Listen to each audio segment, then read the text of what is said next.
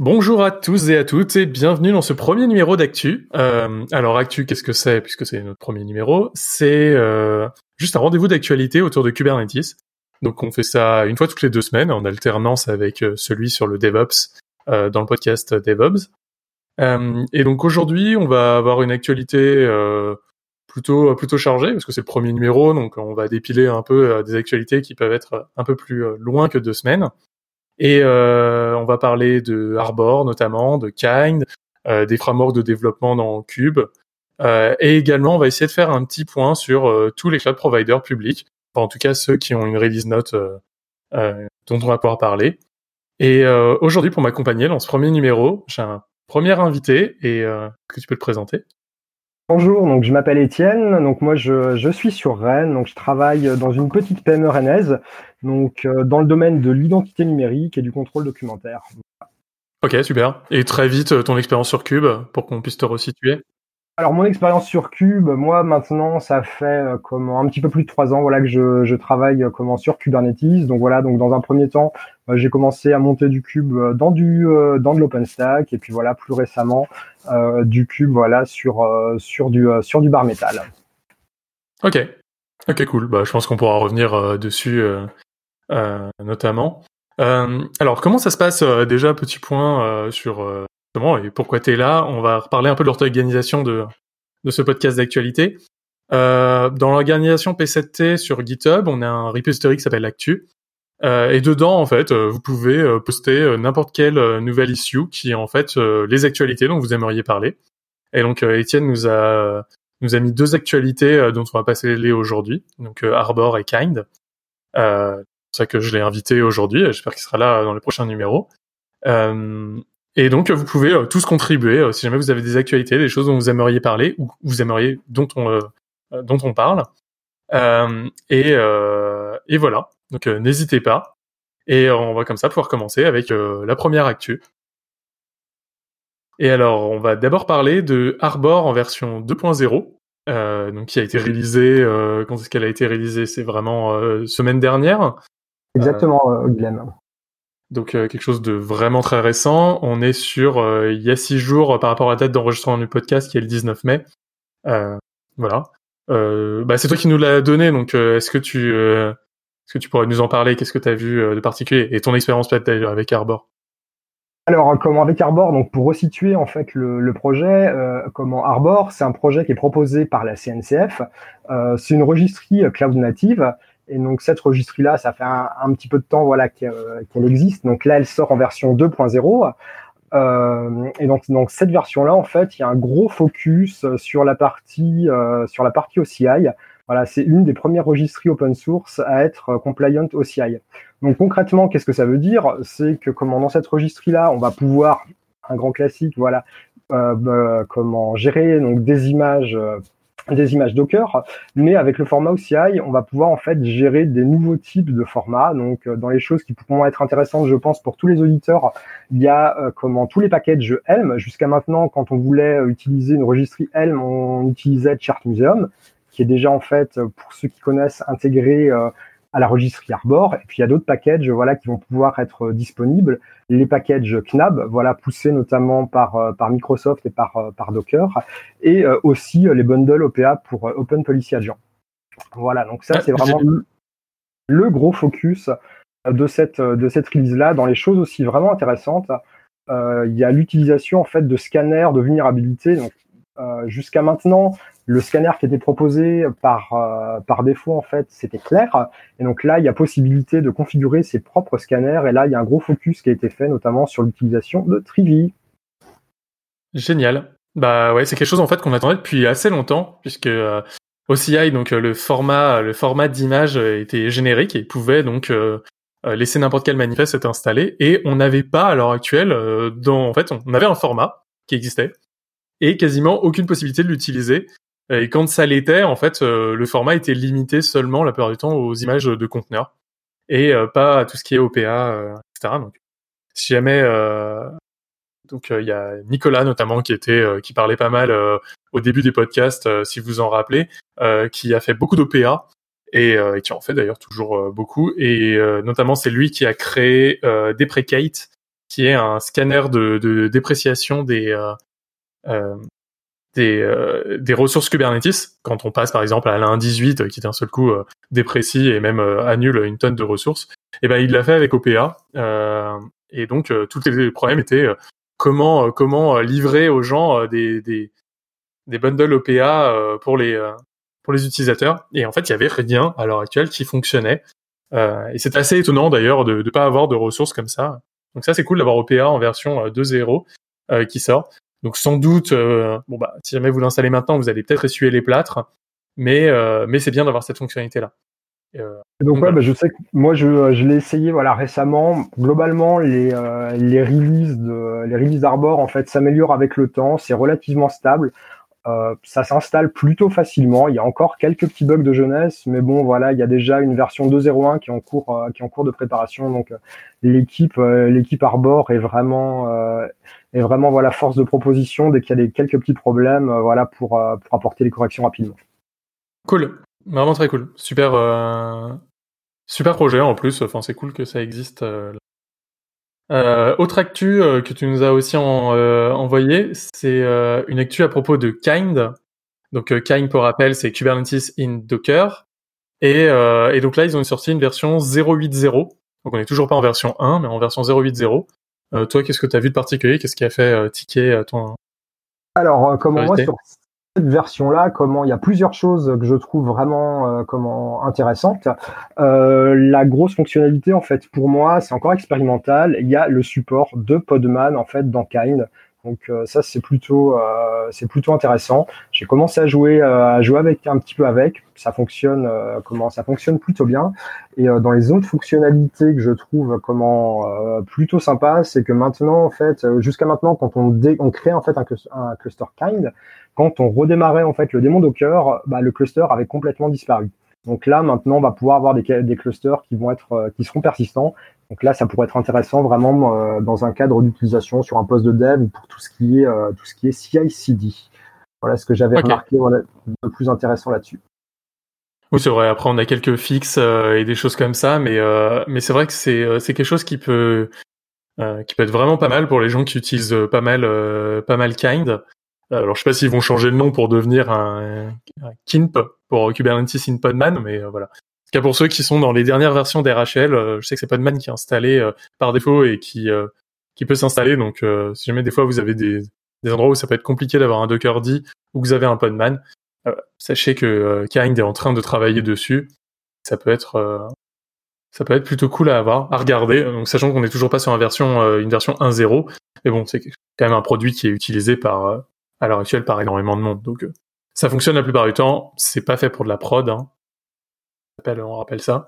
Mais, euh, mais voilà, Kind, Kind version 0.8.0 euh, qui est, qui est sorti, euh, qui est sorti également il y a, il y a une semaine environ.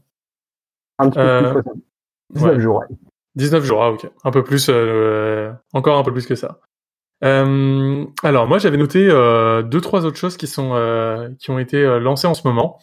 On a une initiative de, AWS qui est sortie le 13 le 13 mai euh, c'est une euh, initiative qui s'appelle euh, CDK8S. Alors CDK8S, c'est pour, euh, je vais de reprendre, ils ont même un site euh, pour Cloud Development Kit pour Kubernetes. Et en fait, ça va ressembler euh, à une façon de pouvoir déployer vos manifestes directement de manière programmatique. Donc c'est quelque chose en fait que j'entends assez souvent dans la manière de générer les manifestes Kubernetes, c'est savoir comment manipuler Kubernetes c'est que souvent, donc, on a le choix euh, globalement entre des manifestes à plat et donc écrire beaucoup de YAML ou faire du Helm et euh, donc avoir toute la complexité de Helm, de templating, etc. avec du Go template. Euh, le but est là d'avoir un vrai langage pour pouvoir créer une ressource. On avait bien sûr tout ce qui était JSONet avec Cassonnet et après même, enfin le fork de Cassonnet fait par Grafana. là j'ai ton nom, mais et voilà. Donc, il euh, y, avait pas mal d'initiatives. Là, c'est encore une autre initiative. Je crois tout à l'heure, euh, Étienne, tu avais parlé aussi de, de Pulumi, c'est ça? Ouais, c'est un autre framework voilà, qui existe déjà depuis un petit peu plus d'un an, où c'est pareil, on, va retrouver exactement les mêmes concepts. On va pouvoir manipuler Kubernetes et d'autres comme d'autres plateformes, voilà, avec un avec un langage un langage programmatique. Voilà, c'est ça. Donc euh, ça va être en fait c'est un SDK pour pour manipuler les pour manipuler les ressources. moi, très vite. Alors, je l'ai pas essayé. Ce sera peut-être l'objet d'un Let's Deploy. plus d'informations en fin de podcast. Là, à l'heure actuelle, donc euh, le qui est sorti là par AWS, ça gère euh, TypeScript, JavaScript et Python. Euh, et sans doute plus après, on a une espèce de framework. Alors moi, ce qui me paraît toujours assez étrange là-dedans, c'est que ok, on a un langage que peut-être les développeurs arriveront mieux à comprendre ou mieux à utiliser parce que plus habitués, mais à la fin, euh, ça finit toujours dans des ressources YAML. Et euh, et je me dis pourquoi l'application va pas directement taper dans Kubernetes si elle est dans Kubernetes? Euh, pourquoi elle tape pas dans l'API en direct? Kubernetes c'est une API. Pourquoi avoir toujours cette envie de vouloir passer par une par une ressource intermédiaire qui est le YAML? C'est un peu le, le... voilà. C'est peut-être à tester. J'ai peut-être pas compris tout ce qu'il y avait derrière et peut-être c'est vraiment fait pour être intégré dans dans les applications directement. Mais pourquoi vouloir à chaque fois passer par ces par cette ressource intermédiaire et pourquoi ne pas aller taper directement dans le YAML Enfin directement taper dans l'API voilà, à voir. C'est une nouvelle ressource, en tout cas une, nouvelle façon de pouvoir utiliser, euh, de pouvoir utiliser Kubernetes. Euh, si des gens ont des ressources assez compliquées à générer, euh, les générer à partir du code, de générer peut-être même par exemple à partir de bases de données clients. Si jamais vous faites notamment, vous ne voulez pas faire du multi-tenant, mais que vous voulez générer une infrastructure par client, bah, potentiellement avec ça, vous allez pouvoir aller chercher des données business et générer automatiquement vos manifestes par rapport au business. Voilà, ça c'est un type d'utilisation euh, typiquement fait pour ce type de, de, de, SDK en fait. Donc là, un cloud, cloud DK.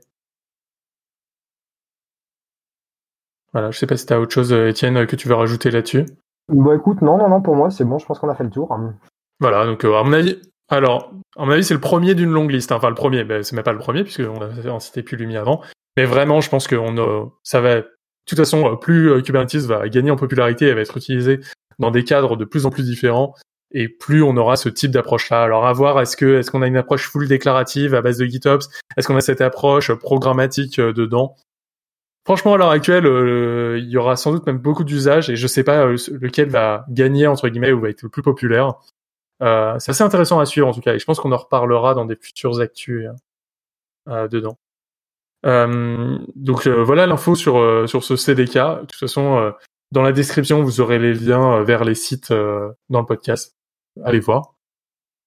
Une dernière actu euh, qu'on a vue euh, très générale, euh, moi c'était sur kubectx. Alors kubectx, c'est un outil assez utilisé parce que il permet de changer de contexte rapidement dans le kubeconsfig. C'est-à-dire si jamais vous avez un kubeconsfig avec plein de contextes, des, des, clusters différents, etc., et que vous les manipulez, kubectx permet de, de, les gérer facilement. Alors clairement, vous pouvez le faire avec le kubectl directement euh, avec l'option contexte, etc.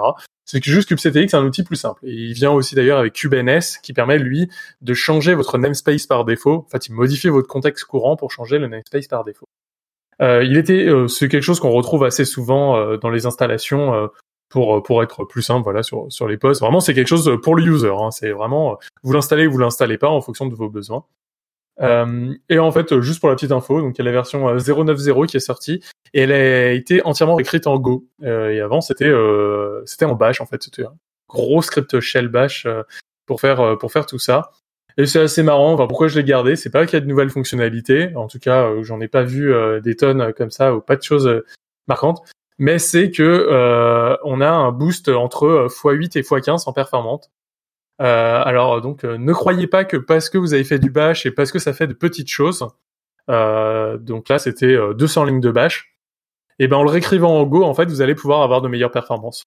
Et ça, c'est quelque chose même euh, que j'ai pu expérimenter dans ma carrière, euh, vraiment sur des petits scripts shell où les gens pensaient que bon non, c'est tellement petit qu'il n'y a pas besoin de l'optimiser. Euh, et bien sachez que si, vraiment euh, passer d'un script shell à un script bash, un script shell à un script Go, vous allez avoir et des gains de performance et en plus de la stabilité parce que bah, vous allez pouvoir le tester sans doute plus facilement via tout ce qui est Go test. Voilà. Euh, rien de plus que ça. Si jamais vous le connaissez pas, utilisez-le. Euh, c'est vraiment euh, super sympa. voilà, sorti il y a 20 jours maintenant, cette 09. voilà, voilà pour les news, pour cette petite news là. On a d'autres news qu'on a écartées parce que sinon ça ferait un numéro beaucoup trop long dessus. Mais je voulais avoir un petit focus quand même sur les offres des cloud providers publics qui sont sortis. pourquoi ça? Parce que si jamais vous les utilisez, peut-être que vous êtes passé à côté. si jamais vous en utilisez un, donc par exemple GKE ou OKS, bah, peut-être que vous avez raté ce qui se passe sur AKS. Et je voulais comme ça faire un topo un peu de ce qui se passe chez les cloud providers. Alors là, à l'heure actuelle, j'ai sélectionné AKS, GKE et EKS. pas parce que j'aime les trigrammes, enfin les les noms à trois lettres, mais parce que c'est ceux qui ont une roadmap publique et qui traitent leurs produits de manière vraiment vraiment très large. et voilà, donc c'est pour ça que je voulais, je voulais revenir dessus. Euh, cette semaine, enfin ces deux dernières semaines, faire le focus sur euh, surtout sur AKS et GKE. Alors euh, sur AKS, on a l'usage d'Ubuntu 18.4 qui est devenu maintenant JA, donc qui est disponible globalement. donc voilà, plutôt cool, plutôt cool à utiliser. On a aussi des Kubernetes 1.17 qui est disponible en faisant toujours attention aux API qui sont dépréciés. Euh, c'est pas encore euh, bien sûr ce qui est mis par défaut, mais euh, mais ah oui, il y a aussi la version 1.18 qui est disponible en preview. Donc si jamais vous voulez commencer à utiliser AKS, enfin la version 1.18, vous pouvez utiliser AKS. Ce qui est plutôt cool par rapport même à d'autres cloud providers où des fois les versions sont très en retard. Là, on voit qu'on a qu'on a voilà la version 1.18.2 qui est qui est disponible chez un cloud provider public en preview, mais voilà disponible. Et quelque chose d'assez d'assez sympa, euh, c'est que AKS maintenant euh, a, offre en fait euh, deux versions. Euh, C'est-à-dire quand vous créez un cluster, vous pouvez le mettre en version soit normale, free, soit en version premium un peu. Euh, et cette version premium, en fait, vous garantit une SLA à 99,9 ou même si jamais vous voulez une version disponible multi multi AZ, euh, vous êtes en 99,95% de disponibilité sur votre serveur, sur l'API serveur. Donc c'est vraiment quelque chose d'assez cool. Vous, euh, vous le payez, c'est euh, 10 centimes de l'heure pour ces clusters-là. Les clusters euh, avec une, une SLA, une SLA, comment ça dit, une SLA obligatoire en fait, voilà, avec un contrat. mais voilà, les, les clusters gratuits, eux, ont 99,5% de disponibilité en moyenne, mais ne sont pas garantis par une SLA. Et voilà, ça c'est une news assez importante, donc on voit vraiment que le produit devient mature euh, chez AKS au point de pouvoir proposer une SLA. Donc, euh, donc vraiment très cool. Voilà, je voulais, je voulais noter ça, euh, noter ça en particulier, euh, en particulier chez AKS. Pas d'autres grosses news. Vous pouvez aller voir les features si jamais vous avez besoin pour d'autres pour d'autres choses. chez GKE, moi la grosse news que j'ai vue ces deux dernières semaines, c'est euh, une euh, l'intégration d'un container threat detection. Alors qu'est-ce que c'est? C'est-à-dire en fait c'est un c'est en bêta pour l'instant. C'est un analyseur de, de, de vulnérabilité dans votre cluster. Donc ça n'analyse pas vos conteneurs, ça analyse le comportement de vos conteneurs. Parce qu'en fait, l'analyse des conteneurs, on pouvait déjà la mettre, la mettre avant. Là, en fait, ce que ça fait, par exemple, ça peut regarder si jamais il n'y a pas des binaires qui sont exécutés dans le conteneur qui n'était pas présent dans l'image. Donc un binaire qui a été par exemple téléchargé et qui se met à être exécuté. Bah ça par exemple ça peut vous euh, vous lever une alerte. Euh, si jamais il y a des librairies qui sont euh, qui sont loadées et qui n'étaient pas non plus dans l'image de conteneur de base, donc quelque chose qui a été téléchargé depuis l'extérieur. Voilà, donc ça par exemple c'est des choses qui qui peuvent être activées. C'est encore en bêta, mais je trouve ça vraiment génial parce que justement ce format conteneur vous permet maintenant de savoir qu'est-ce qui doit tourner ce qui n'est pas dans le conteneur est quelque chose qui ne devait pas tourner. Et donc ça vous euh, ça vous alerte euh, dedans. Et donc ça c'est quelque chose que vous pouvez activer sur vos conteneurs, enfin sur vos clusters Kubernetes euh, chez GKE. Euh, et je trouve ça euh, je trouve ça vraiment pas mal en fait dans dans l'idée. Je pense que c'est quelque chose qui va se généraliser se généraliser petit à petit. et là pour le coup chez chez GKE on est en 1.17 peut aller jusqu'à la 1.17 euh, dedans, donc pas encore de, de, de 1.18, mais ça ne saurait tarder, euh, ça ne saurait tarder. Voilà, pas de grosse actu euh, différente dedans. Côté EKS, j'ai pas vu quelque chose de gigantesque. On a juste EKS qui peut être installé maintenant dans, dans plus de régions et dans plus de régions à Amazon et EKS 1.12 qui est donc les clusters 1.12 qui sont dépréciés ce qui paraît logique euh, quand on sait que maintenant, euh, voilà, la version upstream est en 1.18. Euh, donc voilà un peu les news côté côté cloud provider public que j'ai. si demain OVH, notamment, je pense à OVH et à et à Scaleway, me font une roadmap publique, alors le mieux du monde, ce serait si jamais ils me font un, un repository GitHub avec des releases. C'est ce que fait AKS. AKS a un, repository GitHub euh, où ils font une release à chaque fois qu'ils mettent à jour leurs produits. Donc voilà, ils utilisent les releases GitHub, non pas pour du code, mais pour des releases de produits. Et je trouve ça absolument génialissime. et c'est ce que fait, c'est ce que fait, c'est ce que fait AKS. Et donc après, je pourrais vous en parler ici. Euh, voilà pour, ce premier numéro d'actu. Euh, on avait quelques quelques grosses news, donc c'est pour ça que le numéro est assez gros. Mais voilà, rien de rien de trop rien de trop important. Euh, je sais pas, Étienne, si t'as quelque chose de plus à rajouter par rapport à ce qu'on a qu'on a vu là. Bah écoute, euh, non, Guilhem, je pense qu'on a fait le, le tour, euh, voilà, de, de, de, pas mal de choses déjà. Bah ouais, génial. Euh, alors, donc, euh, de toute façon, si jamais on a oublié quelque chose, ça sera pendant deux semaines. Prochain numéro d'actu, euh, d'actu de, de, de, Kubernetes. Normalement, on enregistre euh, demain. Alors, j'espère demain, si tout le monde est bien disponible, un numéro sur Kubernetes et l'authentification. Donc, vous devriez avoir un numéro de dans ton cube plus classique qui arrive là incessamment sous peu. Euh, n'hésitez pas à contribuer euh, au repository Actu si jamais vous avez des choses dont vous voulez qu'on parle ou dont vous avez envie de parler. Euh, n'hésitez pas à nous rejoindre sur Discord si vous voulez juste écouter ou même participer. Ce sera avec avec grand plaisir ou même juste partager et, et vous faire aider. On a on peut on peut vraiment même c'est arrivé là d'avoir des, des problématiques et qu'on aide les gens sur sur leur questionnement. Et, et voilà. Merci de l'écoute et puis et puis à la prochaine. Merci Étienne euh, de ta présence en tout cas et, euh, et à très vite. Ben, merci à toi Guillaume pour ton accueil et puis à très bientôt j'espère.